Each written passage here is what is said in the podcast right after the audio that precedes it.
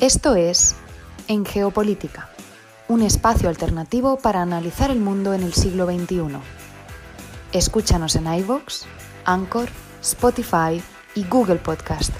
Igualmente, síguenos en Facebook, Twitter y Telegram como en Geopolítica, en Instagram como en Geopolítica 21.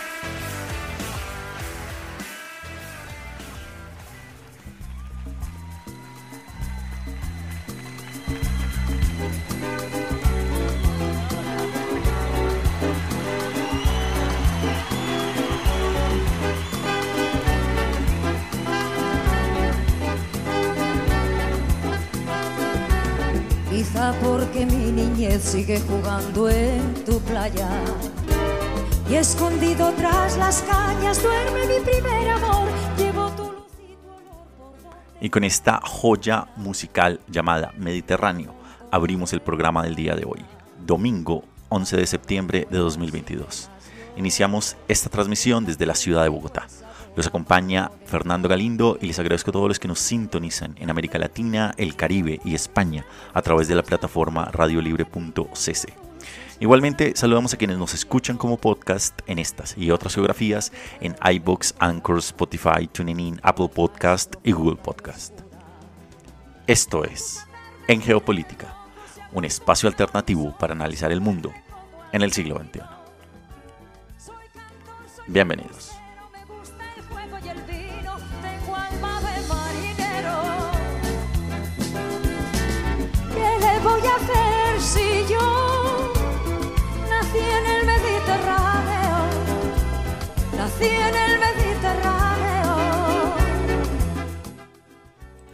Y el programa del día de hoy, que tendrá una duración de una hora, nos va a llevar por un recorrido analítico sobre las principales coyunturas de la actualidad internacional, analizando los hechos, los protagonistas y los datos duros.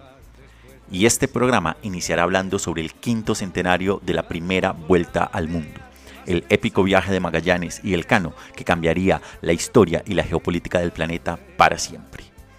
Conectaremos posteriormente con nuestra mesa internacional, en la cual estaremos hablando sobre qué pasó en Chile, en relación al resultado del contundente rechazo a la nueva propuesta constitucional. Nos estarán acompañando en este análisis desde el país austral Cristiano Bando, Alejandro Toca desde Colombia y Javier Zárate Taborga desde Bolivia. Como ven, un amplio e interesante recorrido alrededor del planeta. Preparémonos entonces para iniciar este programa hablando sobre el épico viaje de Magallanes y Elcano que cambiaría la historia de este planeta.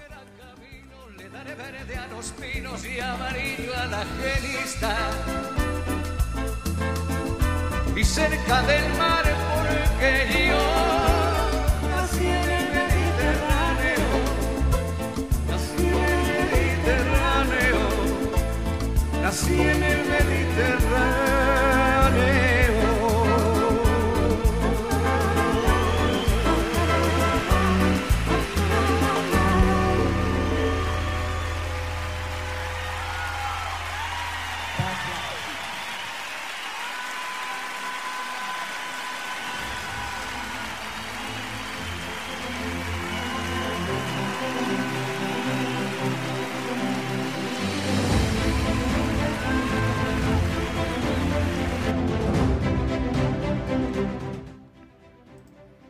En contexto, quinto centenario de la primera vuelta al mundo, el épico viaje de Magallanes y Elcano, hace 500 años, que cambió la historia del planeta para siempre, dando lugar a lo que se conoce como la primera globalización. Una hazaña histórica y humana a la que cualquier adjetivo se quedaría corto para describir en importancia. Y es que hoy en día se habla de historias de piratas y de corsarios con cierta admiración, en parte por las películas y por otra por una historia contada casi siempre de- desde un punto de vista anglosajón, lo que no es necesariamente algo malo, pero sí incompleto. Pero si se quiere encontrar hombres verdaderamente inmortales, se hace necesario, un día como hoy, volver la mirada 500 años atrás, puntualmente a España, y dar un merecido homenaje a dos personajes que, a riesgo de utilizar un término quizá anticuado, fueron verdaderos héroes en el sentido épico de la palabra. Sus nombres, Fernando de Magallanes y Juan Sebastián Elcano. Hombres capaces de desafiar lo que muchos pensaban, pero pocos se hubieran atrevido a hacer. Dos nombres que si bien son conocidos, y sería lo mínimo teniendo en cuenta lo que hicieron, no sería equivocado decir que mucho menos de lo que su hazaña representa en la historia no solo de España, sino de la humanidad. Pero empecemos por el principio. Y es que todo empieza con la idea de Fernando de Magallanes. Y es que el destino principal de este gran viaje no era dar en comienzo la vuelta alrededor del mundo, sino llegar a las Islas de las Especias, o conocidas como las Islas Molucas, en Indonesia, y sus riquezas y obtener sus riquezas por la ruta del oeste, que era lo que había pretendido en su momento Cristóbal Colón. Pero para esa época Portugal controlaba la ruta conocida como el Oriente a través del Cabo de Buena Esperanza en el extremo sur de África. Después de examinar los mapas y el globo, Magallanes llegó a una conclusión sorprendente. Creía que podía llegar a la región mucho más rápido viajando en la dirección opuesta, es decir, rodeando la América del Sur a través del recién descubierto Océano Pacífico, llamado en ese momento el Mar del Sur, hasta las islas productoras de especies en el archipiélago indonesio. Pero Manuel I, quien fuese el rey de Portugal, en ese momento rechazó su idea. Pero esto no detuvo al explorador portugués que fue entonces a ofrecerle sus servicios al gran rival de Manuel I, Carlos I de España y V del Sacro Imperio Romano. Portugal dominaba completamente la ruta oriental y no le interesaba montar una expedición hacia el oeste, ya que controlaba la otra, y el proyecto de Magallanes tenía en ese sentido poco sentido. Aunque algunos nobles españoles recelaron de esta expedición bajo el mando de un comandante portugués, el emperador Carlos V aceptó la propuesta de Magallanes. Así, 250 hombres partieron del puerto de Sanlúcar de Barrameda el 20 de septiembre de 1519. Ninguno era consciente de las repercusiones que tendría el viaje que acabarían de emprender.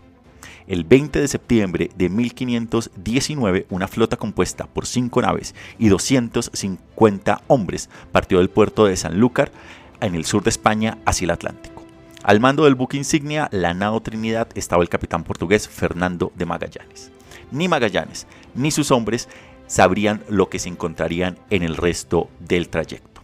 La primera parte consistía en navegar alrededor de América del Sur, cruzar hasta las Molucas, embarcar un cargamento de especias y regresar por la misma ruta. Suena relativamente fácil, pero para nada lo fue. Poco después de la llegada de Colón en el año de 1400, 94, España y Portugal, las dos grandes potencias de esa época, llegaron a un acuerdo para repartirse las zonas de navegación por el Océano Atlántico y los territorios del, entre comillas, Nuevo Mundo en el famoso Tratado de Tordesillas. Magallanes estaba convencido de que las Molucas estaban dentro de la esfera de influencia castellana y por tanto podrían traer las especias sin problemas desde allí.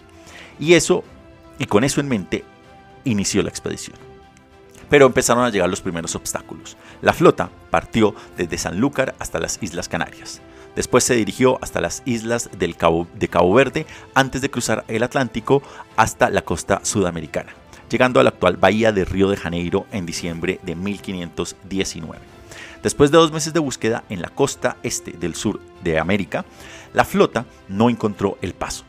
Sin embargo, Magallanes no se rindió y siguió rumbo al sur. La tripulación tuvo que soportar un invierno brutal y los marineros tenían que dormir en cubierta en condiciones de congelamiento. Mientras las raciones de comida se reducían, aumentaba el hambre y daba lugar a motines dentro de las naves. El ánimo empeoró, aún más cuando uno de los barcos naufragó debido al empeoramiento del tiempo y la búsqueda del prometido estrecho del Pacífico se extendió durante muchas más semanas, llegando a meses. En la dura travesía en esas aguas desconocidas, otro de los barcos desertó y se escapó de regreso a España. Fue una enorme pérdida, pues se trataba de la nao San Antonio, la más grande y la que llevaba más alimentos. Fue una expedición que entre motines, rebeliones, hambre y sed fue perdiendo a muchos de sus componentes en la primera parte. Pero después de sobrevivir al invierno y a los muchos meses de búsqueda infructuosa, Magallanes y sus hombres finalmente encontraron el paso al otro lado de la América del Sur. El 28 de noviembre de 1520 entraron en lo que Magallanes bautizó como la Mar Pacificum, el Mar Pacífico. El navegante portugués, sin embargo, no sabía la magnitud de la amenaza que le esperaba. Magallanes y ningún otro ser humano, por más preparado que estuviese, se podría haber imaginado la verdadera dimensión del Océano Pacífico. Allí es cuando inicia el trayecto por este océano. otra hazaña. Y es que muchos pensaron que la parte más difícil del viaje ya había pasado y solo restaba un, entre comillas, breve crucero hasta las Islas de las Especias. Pero la combinación de cálculos cerrados por la inexistencia de mapas exactos convirtió este trayecto en una pesadilla de 100 días de hambre, escorbuto y muerte. Magallanes había utilizado mapas y globos, globos terráqueos que subestimaban la circunferencia de la Tierra lo que no fue en ningún momento una falta suya ni de cálculo, ya que esos mapas eran lo que había y sobre esos tuvo que guiarse. En consecuencia, era imposible imaginar la escala del Pacífico, un océano que tiene el doble del tamaño del Atlántico y que abarca un tercio de la superficie de la Tierra. Así pasaron los siguientes tres meses cruzando el Pacífico en busca de un pedazo de tierra. Las condiciones eran de pesadilla y el escorbuto comenzó a, devastar a la tripulación. Así lo relató Antonio Pigafetta, uno de los tripulantes cuyas crónicas a bordo se convirtieron en uno de los relatos más conocidos de la travesía. Durante tres meses y 20 días no pudimos conseguir alimentos frescos.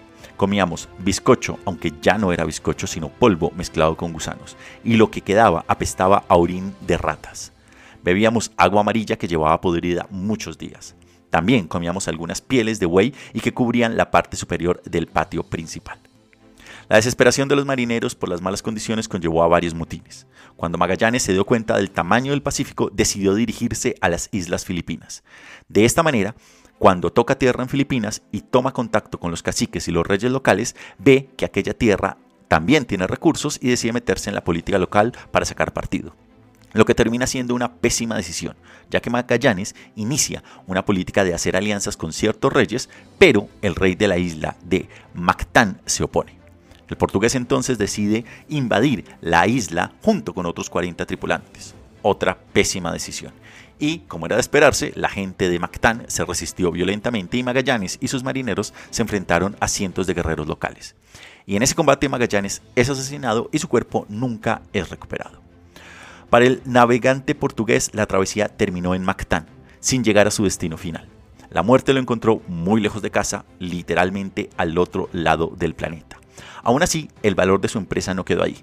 Había sido la cabeza detrás de la aventura náutica más grande de la historia y a fuerza de fe y de cálculos habían encontrado el paso por el sur de este gigantesco continente llamado América para conectar con lo que hoy es el Océano Pacífico. Pero allí no terminó la expedición. Y en ese contexto, otro hombre, uno de un liderazgo como pocos, así como de una valentía sin precedentes, característica muy de los de su tierra vasca, tomó las riendas. Su nombre, Juan Sebastián Elcano. Aunque no tomó el mando inmediatamente, falleció Magallanes, sino tras un par de fracasos subsiguientes, la tripulación lo eligió como su capitán. Algo no menor, si se tiene en cuenta que en ese contexto pocos hombres hubieran sido capaces de asumir la responsabilidad de guiarlos hasta su destino inicial, las Molucas, y posteriormente de regreso a casa, desde el otro lado del mundo, sin la seguridad siquiera de poder volver con vida. Así, bajo el mando del capitán español Juan Sebastián Elcano, navegaron hasta el destino que ambicionaba Magallanes, las Islas de las Especies o las Islas Molucas, donde llegaron en noviembre de 1521. Para entonces ya imaginaban que esas islas no eran parte de la influencia castellana que había establecido el Tratado de Tordesillas, de tal manera que cargaron las especias en las dos únicas naves de las que disponían y decidieron poner fin a la Odisea y emprender el camino de regreso. Si hablásemos de logros, este, es decir, descubrir el paso por el sur del mundo y llegar al otro lado del planeta, es ya de por sí épico. Y seguramente cualquiera hubiera decidido tomar el camino seguro y devolverse lo antes posible por el mismo trayecto y reclamar la gloria. Gloria ganada ya con creces. Pero el español tenía otra cosa en mente.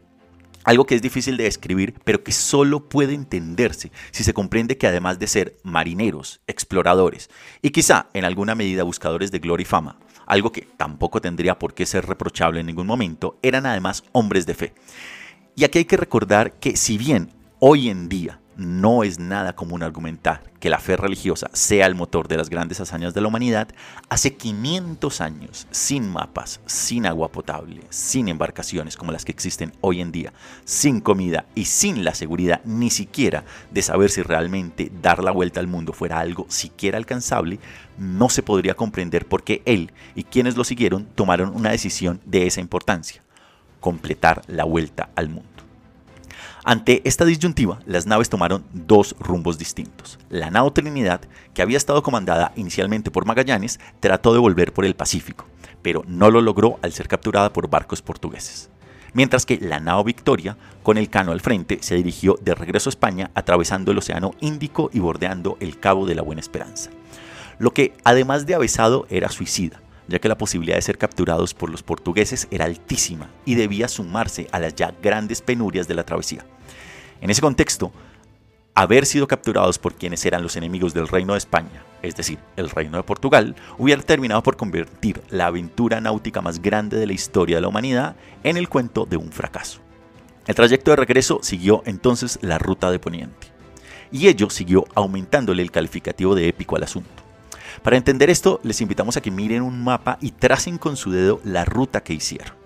Porque desde las, la isla de Timor al norte de lo que hoy es la isla de Australia, hasta que llegaron a las islas de Cabo Verde en Atlántico, al occidente de África, no tomaron tierra y se enfrentaron de nuevo a los problemas de hambre, sed, enfermedades, una nave en mal estado, la virulencia de las olas, de las corrientes en contra y la constante angustia de saberse perseguidos por las naves portuguesas, las cuales habían sido avisadas de una posible nave española en sus aguas, cargadas de especias aunque no querían atracar en Cabo Verde, el lugar, el lugar que estaba bajo el dominio portugués, la dureza de las condiciones los obligaron. Para hacerlo, plantearon una estratagema.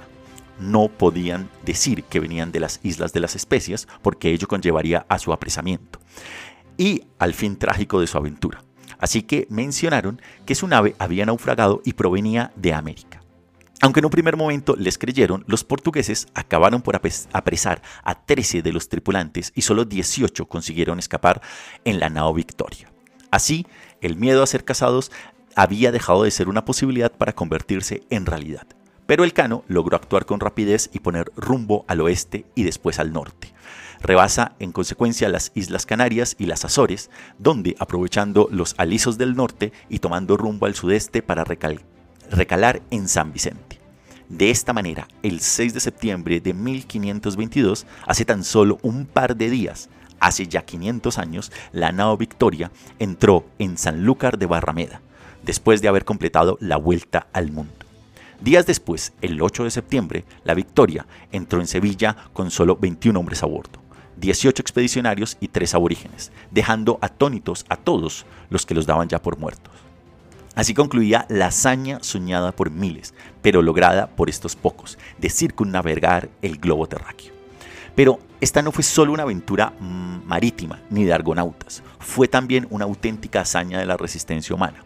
La primera circunnavegación al globo fue un auténtico infierno de enfermedades, hambre, condiciones en contra, inexistencia de mapas reales, barcos en deplorable estado y muerte.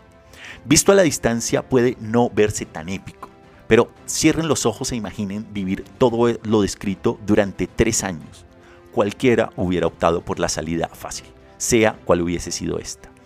Así, la nao Victoria se convirtió en la primera en circunnavegar el globo terrestre. Días después, quien fuese el emperador Carlos V recibiría a algunos de sus supervivientes y concedería a Elcano una renta anual y un escudo de armas con un globo terráqueo y una leyenda, que diría el primero que me circunnavegó. No contento y ya con la gloria sobre sus hombros, el valiente capitán español regresaría más tarde a otra expedición al Pacífico, en la cual moriría en el año de 1526. Pero las consecuencias de esta empresa van más allá de quienes la hicieron realidad, ya que cambiaron el mundo.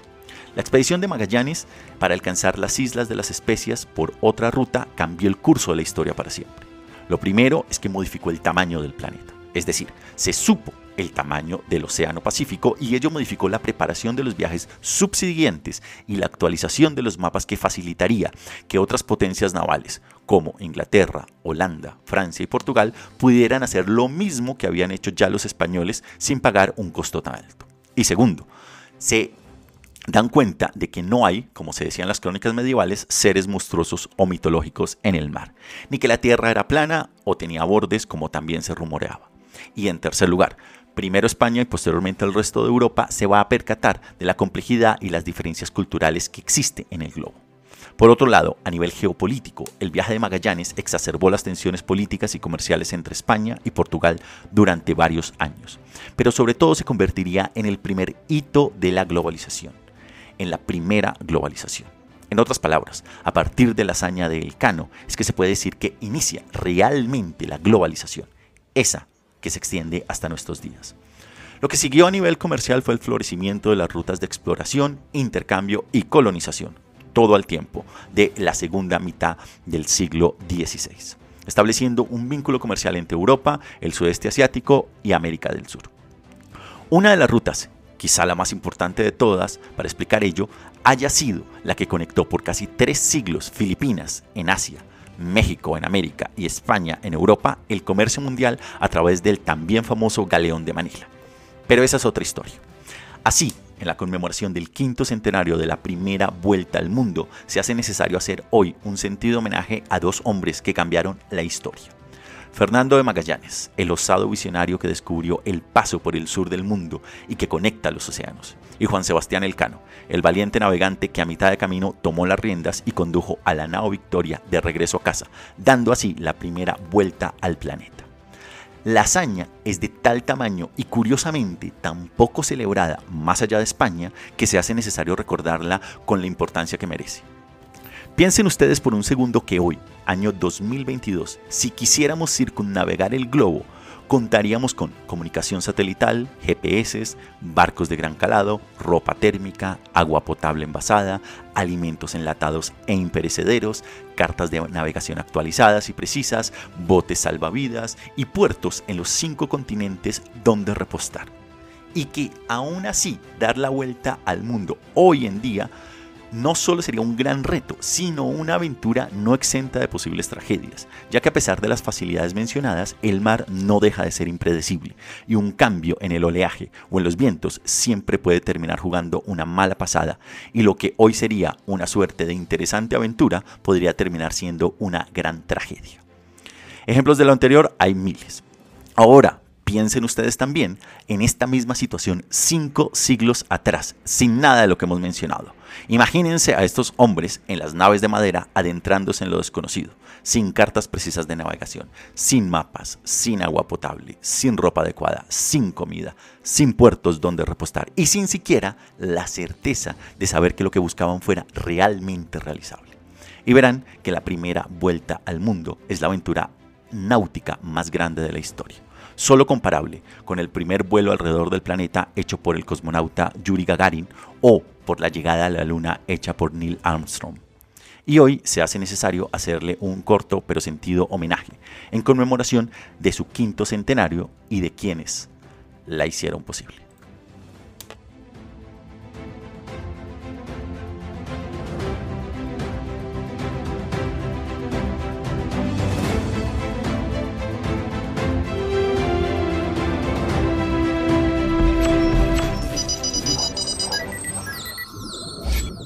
No se muevan. Aún por venir. En geopolítica. Como les contamos, vamos a tener una mesa internacional especial analizando qué pasó en Chile. Iremos al país austral con Cristiano Obando, desde Colombia nos estará acompañando Javier Toca y desde Bolivia Javier Zárate Taborga. No se pierdan esta especial mesa internacional analizando qué pasó en el país austral.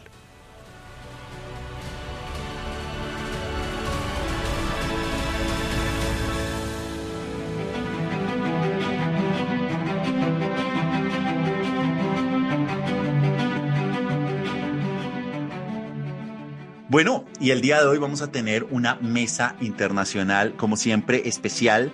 Y en este sentido vamos a irnos al país austral, vamos a ir a Chile. Yo creo que primero presentar a las personas que nos acompañan. Vamos a contar con diferentes analistas internacionales ubicados en diferentes lugares en América Latina. Desde Chile nos va a acompañar Cristian Obando, desde la ciudad de Bogotá nos va a estar acompañando Alejandro Toca y desde la ciudad de La Paz en Bolivia nos va a estar acompañando Javier Zárate Y entremos directamente en materia porque el resultado del plebiscito chileno nos ha dejado a varios sorprendidos. Es verdad que estuvimos haciendo un análisis y ya se vislumbraba la posibilidad de que el rechazo superara el apruebo en las votaciones. Sin embargo, quienes estuvimos fuera de Chile, quienes estamos fuera de Chile, vimos con gran sorpresa fue la contundencia de la diferencia entre la, el porcentaje que rechazó la nueva propuesta constitucional de Chile y quienes la aprobaron. Ese, esa gran brecha, ese gran rechazo es el que nos ha hecho preguntarnos qué pasó en Chile.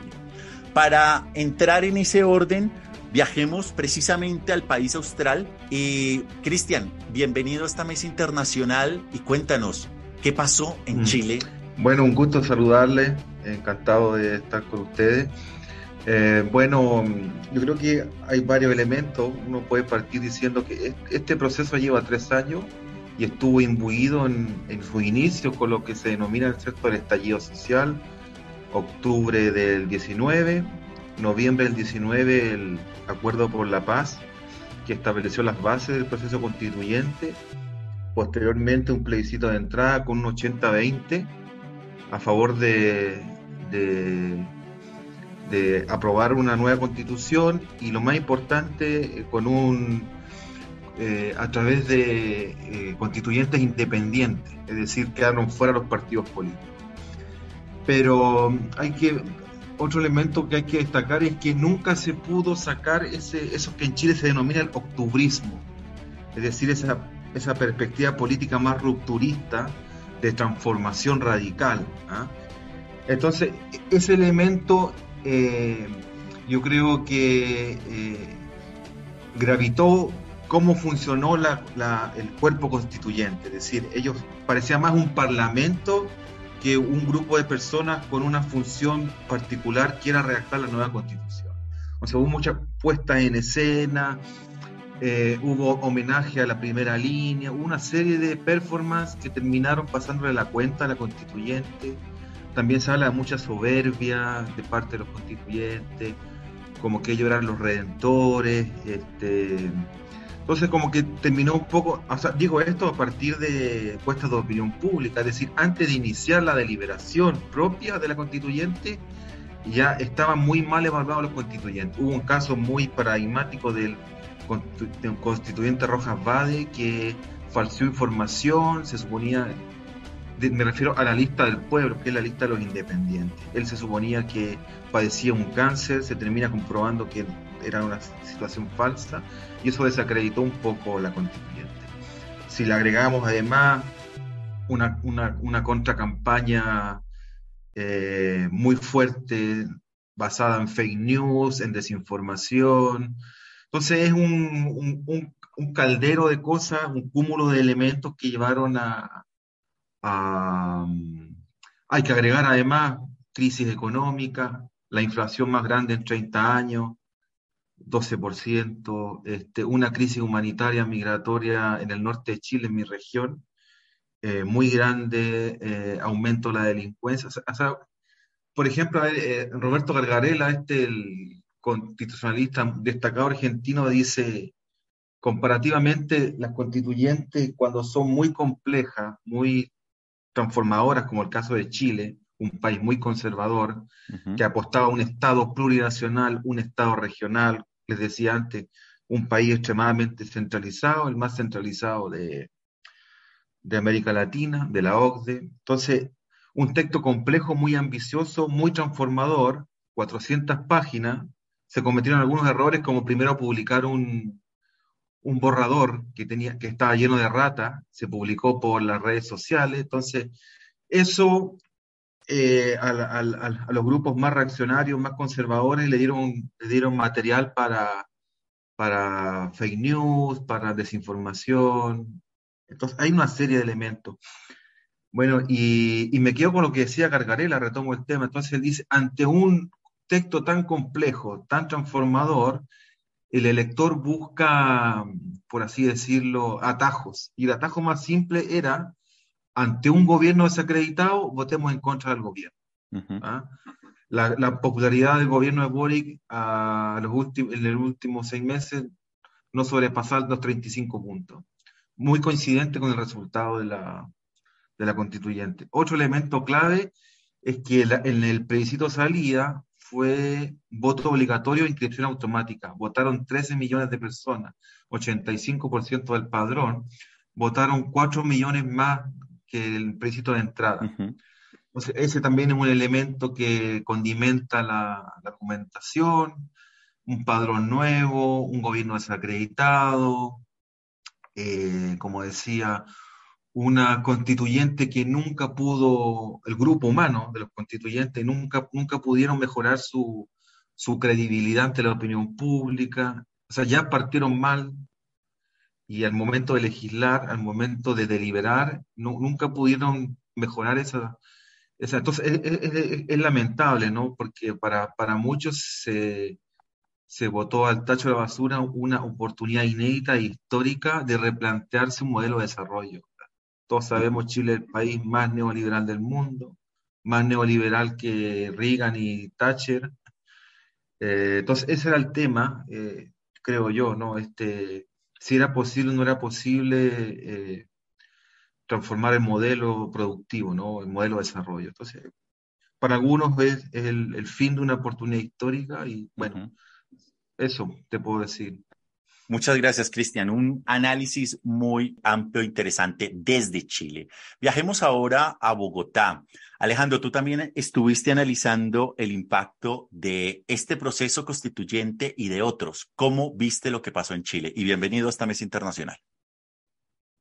Fernando, Cristian, Javier, un saludo desde Bogotá. Gracias por nuevamente invitarme. Bien, lo que uno pensaría es, digamos que este proceso como colombianos ya lo vivimos. Es bastante traumático porque hay muchas esperanzas metidas ahí. Eh, y en ese mismo sentido, uno termina pensando como en la, trayendo como la idea de la, de la película de Danton, ¿no? Y lo que sucedió en la Revolución Francesa.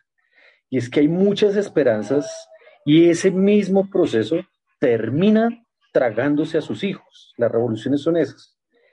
Eh, yo decía que eh, esto era, la, digamos que el, símil entre, o, analizándolo a partir de la perspectiva de, del, óptimo de Pareto y la paradoja de Arrow. ¿Qué quiere decir esto? Siempre estos procesos, e, esas esperanzas, ese cúmulo que trae, pues es bastante grande, pero no termina convenciendo a todo el mundo. Y más o menos lo que ha pasado aquí en Colombia y desde el 2019 y esas protestas de jóvenes de, querer saltarse eh, con justa razón la institucionalidad, en este caso, por ejemplo, la de los partidos, que están desprestigiados claramente, pero que son condensadores de esas inquietudes, de esos deseos, de esas peticiones, de esas necesidades. Por su mismo desprestigio, los jóvenes se han saltado y quieren hablar directamente con el poder para cambiarlo todo. Sin embargo, la lista de necesidades es grandísima y eso no lo puede solucionar ningún gobierno de un solo tajo. Eso pasó acá.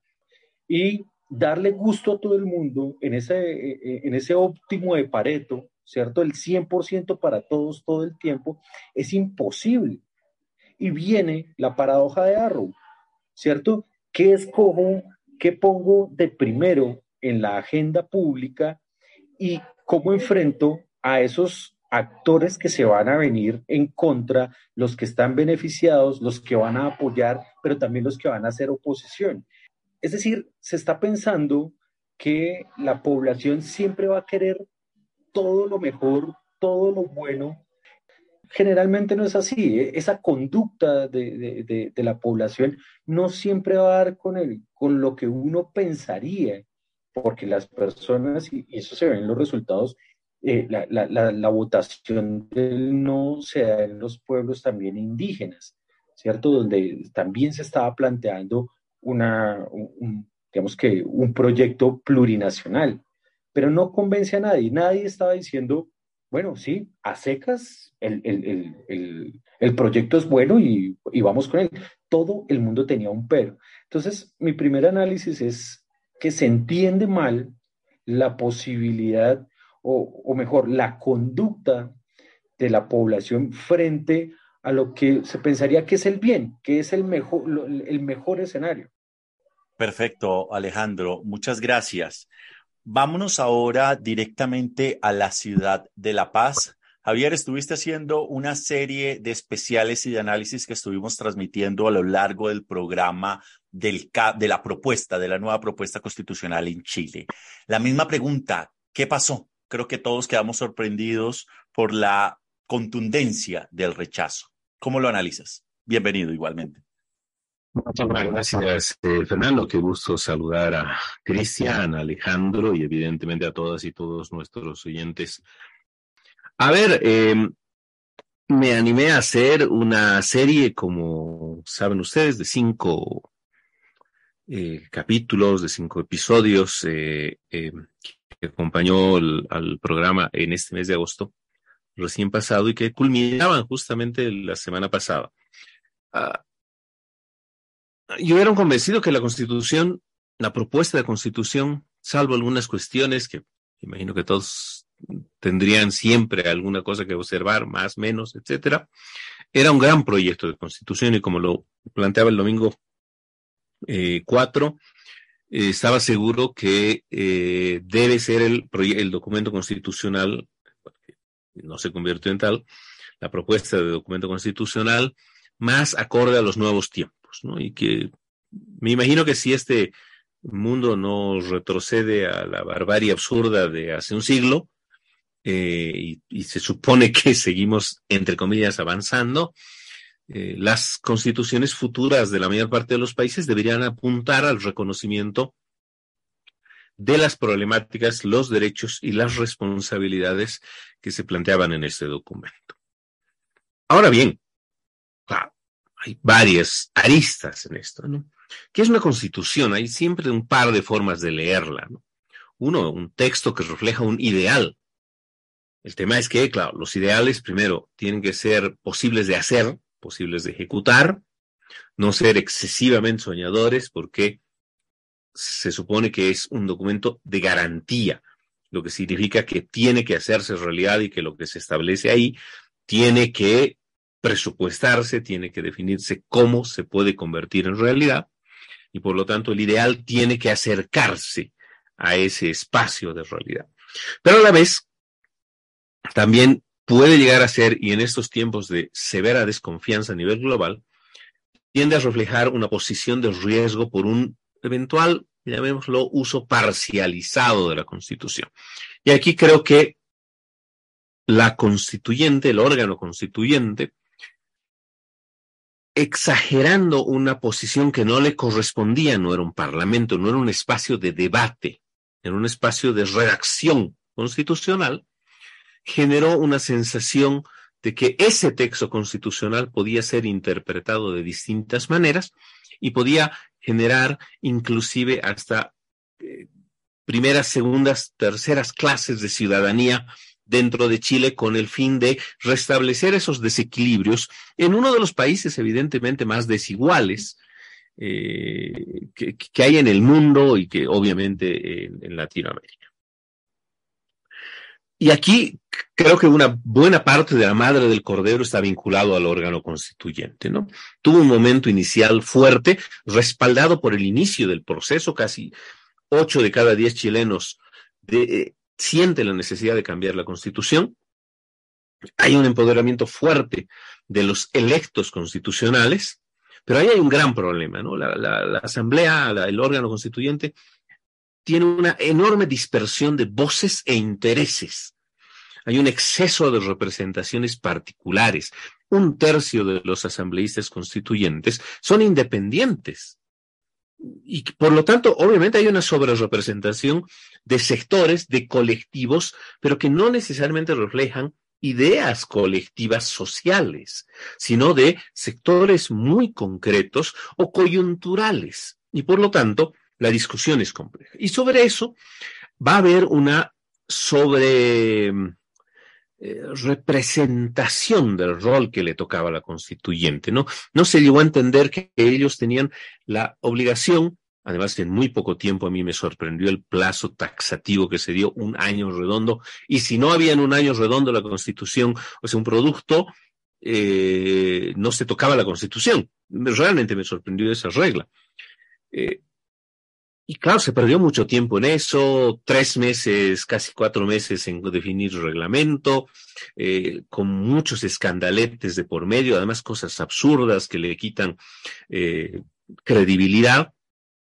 Y finalmente, un, especialmente cuando se comienzan a decidir los, los artículos más potentes, la declaratoria de plurinacionalidad, algunas cuestiones de género, qué sé yo, algunas discusiones esenciales eventualmente, ahí comienza a producirse un declive fuerte de eh, la primera posición demoscópica hasta marzo de este año más o menos, que apuntaba a que el apruebo iba a ganar sobre el rechazo.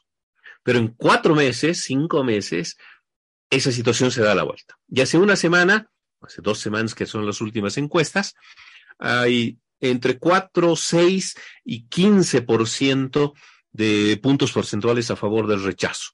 ¿Cuánto terminó al final? 22 por, 24%. O sea, es una derrota inobjetable. ¿no? Eh, y ahí también una dificultad de entender la realidad demoscópica. O sea, una cosa es eh, y, un poquito lo que, lo que planteaba Cristian, ¿no? Una cosa es esa sensación de que las empresas demoscópicas, de, de cuestas y demás, son de un sector de la sociedad, del que tiene más recursos, etcétera, etcétera.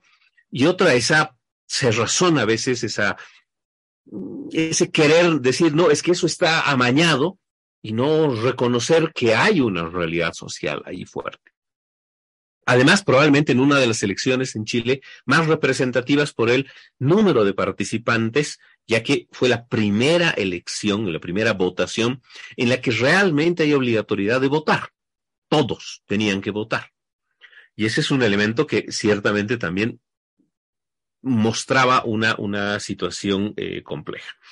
A eso se suma, finalmente, y toco, cierro con esto, el hecho de que coincide con un entre comillas, inicio de gobierno, es medio año de gobierno del presidente Boric, que no está logrando hacer el milagro, porque ese es el gran problema, ¿no? Cuando elegimos presidentes, etcétera, queremos que van a entrar con la varita mágica de Harry Potter, mover unos pasecillos por ahí, decir unas palabras mágicas y todo se resuelve. No, el mundo real no es así. Y eso afectó mucho. Entonces, la segunda parte seguramente charlaremos sobre lo que viene, que es ese reto de construir una nueva constitución.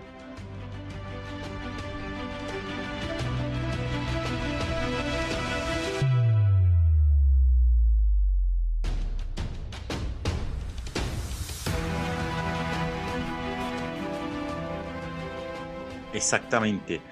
Muchísimas gracias, Javier. Y bueno, acá hemos ya tocado varios temas, obviamente de diferentes perspectivas, pero yo podría decir que varios elementos de forma y de fondo.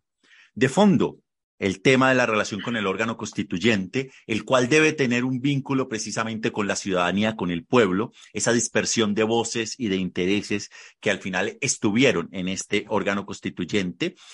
Y por el otro lado, la forma, de la forma se mencionó alguna de esas cosas, un texto complejo, engorroso también en muchas partes. Creo que los que lo leímos, aparte de los chilenos que hicieron ese ejercicio, encontramos varios eh, elementos allí que había que, como que daban a, unas grandes interpretaciones. Y en ese orden, yo sí quisiera que pasáramos al segundo nivel, que es qué podría venir. Y acabo de hacer una pequeña referencia.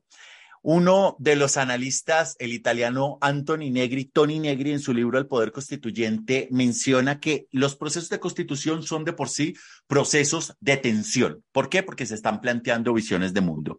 Y en consecuencia responden a tiempos políticos muy puntuales. Dice él, Tony Negri, que si estos tiempos políticos se pierde, la posibilidad de generar cambios sustanciales se difumina. En esa misma orden, yo quisiera que empezáramos a analizar qué podría venir para la sociedad chilena. Vamos a devolvernos de nuevo contigo, Javier, en Bolivia, para saltar a Bogotá y finalizar de nuevo en Chile. ¿Qué podría venir? A ver, un ejercicio de perspectiva en este caso es difícil, pero me animo a hacer algunas cuestiones. Eh, si bien coincido en el análisis de Negri, eh, yo creo que la efervescencia de los resultados del domingo y la decisión contundente de la necesidad de reformar la Constitución no se ha diluido en Chile. Y creo que la clase política chilena está convencida de ello. No, no, no, no va a poder, no, no, no podría no llegar a un acuerdo desde mi punto de vista para uh, mantener la constitución anterior no creo que sea factible y no creo que una reforma constitucional, unas reformas constitucionales, como se han hecho varias en los últimos eh, 30 años, desde la recuperación democrática del año 1990, 32, eh, sean suficientes. Yo creo que Chile sí va a llegar a un acuerdo nacional que se ha iniciado justamente este jueves recién pasado, o sea, a los, a los cuatro días de la del referendo y que, por lo tanto, eh, tiene que madurar, tiene que cuajar. Creo que hay el cuajo suficiente para que el proceso pueda avanzar. Ahora bien, hay muchos problemas. Hay una pereza social para informarse y para asumir responsabilidad grave. Estos 10, 12, 15 últimos años nos hemos acostumbrado a esa pereza de los 200, en principio eran 128, ahora los 256 caracteres, ¿no? Queremos sacar títulos universitarios leyendo twitters o filmando un TikTok de 60 segundos. Y la realidad real, permítame la absurda redundancia, no se resume en, esos caracteres o en ese tiempo de, de imagen en movimiento. Y definitivamente las sociedades ahora están adormiladas, están, son perezosas para informarse más y mejor. Probablemente no deben tener un documento de 450 páginas, una constitución, puedo estar de acuerdo. Pero una constitución para estos tiempos tiene que ser más amplia que las constituciones antiguas. O sea, ya una constitución como la de los Estados Unidos ya no es factible de inventar, de, de, de entenderse para estos tiempos. Y eso implica un esfuerzo social más complejo. Eh, obviamente no es simplemente leer, sino también es la cuestión de eh, entender y de manejar con, con racionalidad esas formas de informar, de informarnos. ¿Hay mucha dificultad en construir acuerdo? Sí, pero es imprescindible. Yo creo que Boric, su cambio de gabinete y la presión político-social para llegar a un acuerdo sí va a hacer llegar, aunque probablemente no con una asamblea constituyente con tanta libertad como la que se tuvo, sino probablemente en este espacio intermedio entre una asamblea constituyente y un poder legislativo, pero que sí de una nueva constitución. ¿Cuánto va a tomar? Se tienen que dar más tiempo. Ya están volviendo a hablar de que se vuelvan a dar otra vez un año para que el próximo 4 de septiembre, en menos de un año, haya un nuevo referendo. Eso yo creo que es un craso error, porque un proceso de constitución necesita mayor tiempo de maduración. Excelente, Javier. Mil gracias. Volvamos a Bogotá. Alejandro, ¿cómo lo ves? ¿Cómo crees que, que podría pasar en Chile? Seguramente viene lo que nosotros llamamos en Colombia el guayabo, la resaca, porque en estos procesos, lo decía Javier, eh, están puestas muchas esperanzas. Y lastimosamente esas esperanzas están puestas, precisamente lo, nombraba eh, Javier y, lo plantea eh, Pierro Zambalón, sobre todo en su libro El buen gobierno y es que hay un excesivo, una excesiva esperanza, un cesarismo sobre los presidentes. Este es el presidente que nos va a cambiar y nos olvidamos del proceso democrático. Y es un proceso democrático que está en crisis, no solo en América Latina, ha pasado por muchos lugares, hasta en los, digamos que en los lugares que uno no pensaría que, que son tan democráticos. Entonces, aquí se está pensando que es político y yo creo que de alguna manera no es un error, pero se está dejando por fuera el modelo. La pobreza, la desigualdad, la excesiva concentración de la riqueza tiene que ver con un modelo en el cual el capital, de alguna manera, pues es ficticio, es financiarizado y el, capitalismo, como nosotros lo conocemos, o como lo dicen algunos, el, neoliberalismo o la economía de mercado, como quiera que se llame, es un modelo que no es productivo. Al no haber producción, bueno, no es que no la haya del todo, al no haber producción no hay trabajo, al no haber trabajo hay pobreza. Y lo que se está peleando acá son esas causales de exclusión, de en algunos casos racismo, en, en algunos casos el derecho al trabajo, en algunos casos el derecho a, a, poder tener algo de esa repartición de la riqueza. Es decir, esto no tiene que ver eh, exclusivamente con una serie de derechos políticos, sino casi que económicos. El modelo es financiarizado. El modelo no ha dado con eso que, planteaba el, neoliberalismo, por llamarlo de alguna manera, en el cual el mercado va a repartir bajo la, mano invisible eh, la riqueza de manera eficiente, se ha concentrado, se concentra en unas pocas manos y el resto se convierte en desigualdad, en falta de oportunidades. Y eso es muy, muy difícil que un presidente o que un gobierno lo llegue a cambiar de tajo. De hecho, el modelo trata de absorberlos, ¿cierto? El, modelo los, va a llevar a que entren en, esas dinámicas. Por eso se vio que Boric entró un poco en ese modelo, se alejó de ese primer discurso. Para mí, el modelo, eh, eh, la crítica no es al modelo político, la democracia, pues de alguna manera imperfecto o no, da una serie de garantías, pero el modelo en el que nosotros vivimos, en este capitalismo financiarizado, es totalmente diferente y tiene unas dinámicas diferentes. Ahora, en América Latina, seguimos sin cambiar nada. Los, los gobiernos se van a aplacar, eh, digamos que a las reglas de un modelo financiarizado. Eso tendría que decirlo.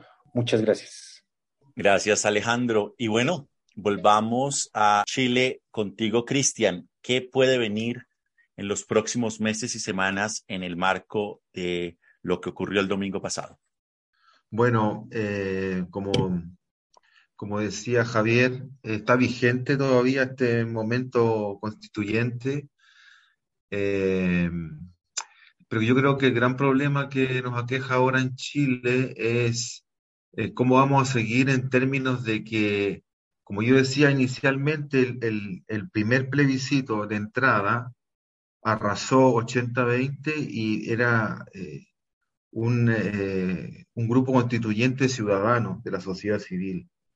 Ante el descrédito de este cuerpo constituyente, ahora se da la paradoja que hay que volver a la clase política, es decir, el proceso vuelve al Parlamento, al poder constituido, y ahí está, eh, ahí, estamos con, una impresión que va a pasar ahora porque eh, se está diciendo ya no va más la lista de independientes ante el fracaso de la constituyente, y, y eso, volvemos a la clase política, a los partidos políticos que van a controlar el proceso eh, entonces hay resistencia, hay sectores más de centro izquierda y de izquierda que dicen no, esto tiene que ser paritario, cupos indígenas, de alguna forma respetando el espíritu original de la, de la constituyente eh, primera, ¿no? Entonces ahí está los, los, contrapuntos, pero todo, todo indica que va a ser un proceso mucho más acotado, mucho más moderado, sin este espíritu de refundación y, más bien, como, como también decía eh, el colega colombiano, ¿no? Es decir, ¿estamos ante un gato pardismo o, realmente aquí va a haber un, un, ajuste al modelo, al modelo neoliberal? También hay que pensar que esto, en el caso chileno, está asociado a, tres grandes reformas. La reforma de pensiones, la reforma de salud, la reforma tributaria, las cuales se están postergando dependiendo por el plebiscito, por la constituyente, porque al ser reformas avanzadas requerían de un nuevo marco constitucional y ahora estamos en un atolladero. ¿Qué va a pasar ahora con estas tres grandes reformas? Si van a ser o no van a ser constitucionales, o van a ser inconstitucionales. Entonces estamos en una situación bastante compleja que tiene que resolverse. Ahora, ¿cuándo va a iniciarse este proceso nuevo, esta segunda oportunidad? Tiene que saldarse el proceso eleccionario que todavía está vigente se tiene que auditar el proceso anterior. Por lo tanto, no se puede iniciar la nueva, la segunda constituyente si no es hasta 170 días más. Entonces ahí está como lo, eh, está todo entrampado eh, y como decía, para ir terminando, eh, la clase política toma control de la constituyente. Hasta el expresidente Ricardo Lagos dijo que se ofrecía para ser constituyente y le dijeron hoy día, eh, bueno, han salido muchos memes, producto de que se, él mismo se está candidateando, le decían, ¿y por qué no te vas de reina de Inglaterra mejor? Entonces está como compleja la, la, la, situación. Una derecha conservadora, que ya eh, representada por el Partido Republicano y CAS, que derechamente no va a participar del proceso, una derecha más moderada, que, ah, que, quiere que entre otro, otro actor en escena, los expertos, ¿ah? como si los expertos fueran neutrales y no tuvieran un componente ideológico. Entonces, entran, entran a escena los expertos constitucionalistas a arreglar este problemón que en que nos metió la sociedad civil y la clase política. Entonces está un poco incierta la, yo diría el, proceso, pero de que sí va, va el segundo, la segunda constituyente, pero el cómo ahí es la, la inquietud.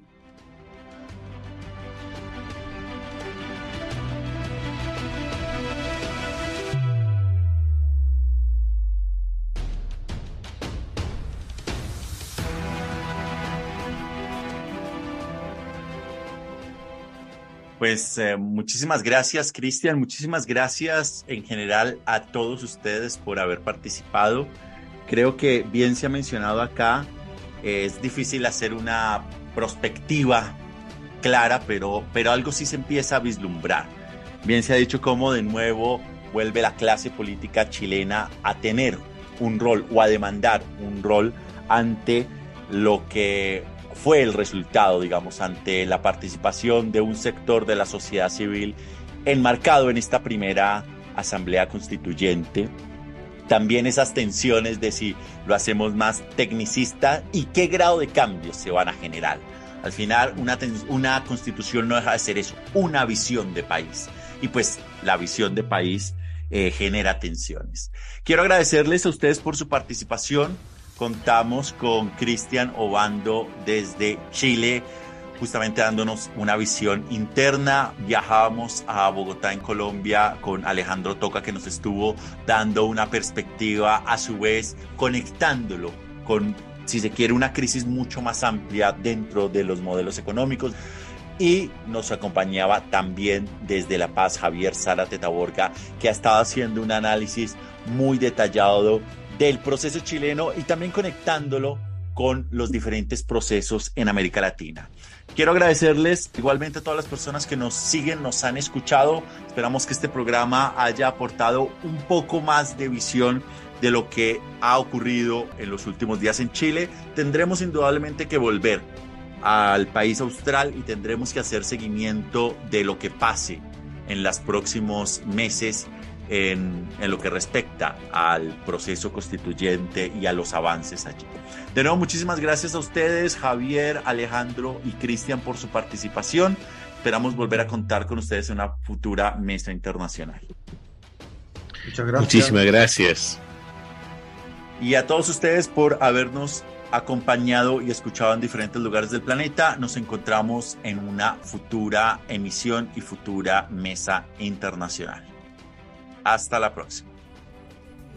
Sigue jugando en tu playa Y escondido tras las cañas duerme mi primer amor. Llevo tu luz y tu olor por donde quiera que vaya. Y amontonado en la arena, guardo amor, fuegos y penas yo. Que en la piel tengo el sabor amargo del llanto eterno. Que han vertido en pueblos de Algeciras a Estambul para que pintes de azul sus largas noches de invierno. A fuerza de